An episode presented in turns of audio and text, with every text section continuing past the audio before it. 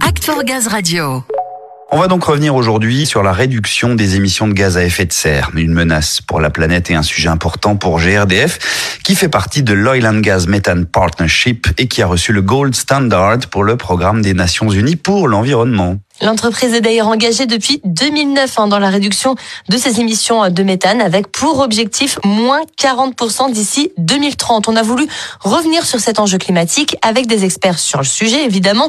Ils sont avec toi, Samuel. Oui Léa, je vais vous les présenter. Je rappelle avant tout qu'un accord international a été signé pour une réduction des émissions de méthane de 30% de 2020 à 2030. Alors pour bien comprendre donc ce qu'est le méthane et son impact sur le réchauffement climatique, j'ai réuni Carole Virion en charge du dossier à la DTI et David Delaune qui travaille sur les sujets environnement au sein de la délégation RSE. Bonjour à tous les deux, bienvenue. Bonjour. David, pour commencer, qu'est-ce qu'on peut dire sur le méthane? Ce qu'on sait, c'est que c'est un gaz à effet de serre qui conduit au réchauffement? Tout à fait. Donc parmi les principaux gaz à effet de serre, on a le, le, dioxyde de carbone qui est le plus connu, mais on peut aussi citer le méthane ou encore par exemple le, protoxyde d'azote.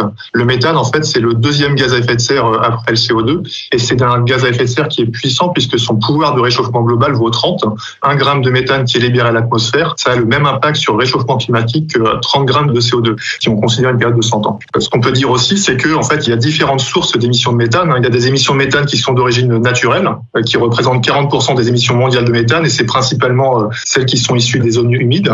Et puis il y a aussi des émissions de méthane qui sont liées aux activités humaines. C'est 60% des émissions mondiales de méthane. C'est principalement issu de l'agriculture, du traitement des déchets, mais aussi euh, de l'exploitation des énergies fossiles. Et puis on peut dire aussi dans une moindre mesure, c'est issu de la combustion de la biomasse et puis des biocarburants. Donc les émissions de méthane, ça représente 13% des émissions de gaz à effet de serre de la France et le réseau de distribution représente 1% des émissions de méthane nationales.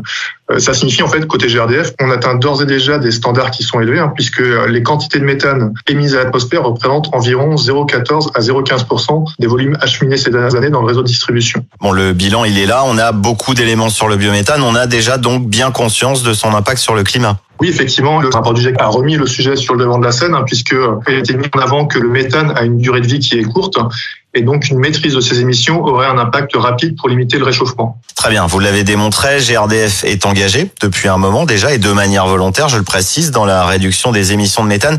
Quel est l'objectif de l'entreprise? Déjà, je pense que c'est important de préciser que côté GRDF, les émissions de méthane du réseau, ça représente près des trois quarts de notre bilan carbone. Et donc, GRDF s'est engagé depuis plus de dix ans à réduire les émissions de méthane du réseau de 40% sur la période de 2009 à 2030. Parmi nos engagements, on peut aussi préciser que fin 2020, GRDF a signé l'initiative lancée par le programme environnement des Nations Unies et la Commission européenne, ce qu'on appelle l'Oil and Gas Methane Partnership ou OGMP.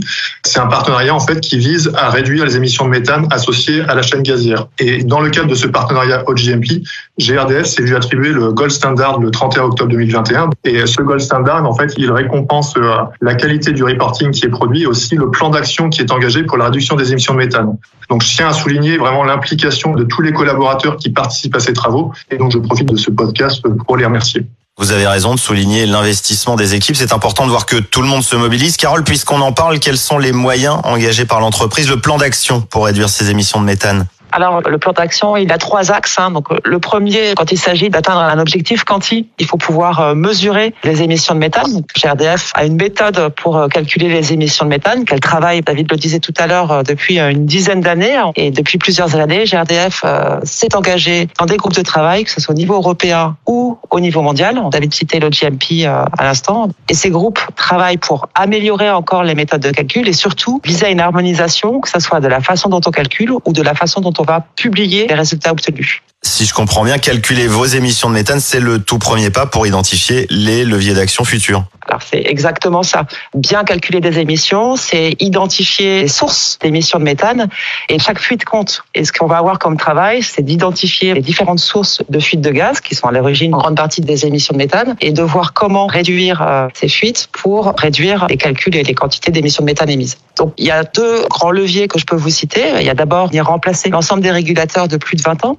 Il faut avoir quand même en tête que les incidents sur les régulateurs, ça représente 40% des fuites sur le branchement individuel. Et puis, l'extension de la mise en place des déclencheurs automatiques bah, va permettre de réduire le temps d'émission de fuite en cas de dommages aux ouvrages sur les branchements. Voilà, donc c'est très concrètement deux leviers qui nous permettent et de gagner en sécurité industrielle et de gagner en volume d'émissions de méthane. Et agir c'est bien, mais agir tous ensemble c'est mieux. Vous menez des actions de sensibilisation en parallèle? Alors oui, des actions, on va dire, assez généralistes. C'est exactement euh, ce que nous sommes en train de faire actuellement, c'est-à-dire de parler des émissions de méthane, de parler du sujet à nos collègues euh, à GRDF, mais aussi de façon beaucoup plus euh, opérationnelle sur le plan d'action. On a mis en place un maillage en région. On a un relais sur la thématique des émissions de méthane dans chacune des régions et avec ce relais, chaque trimestre, on va aller exploiter les données statistiques, regarder si les objectifs qu'on s'est fixés à chacune des mailles de la région sont atteints, sinon pourquoi, et revoir notre plan d'action en conséquence. Très bien, donc on ne relâche pas les efforts avec l'horizon 2030 en vue. Carole David, merci à vous pour cet éclairage. Je pense que chacun sait désormais où il faut concentrer les efforts. Merci beaucoup. Merci. Merci beaucoup, bonne journée. Merci à vous. Il est donc plus que jamais urgent d'agir, évidemment,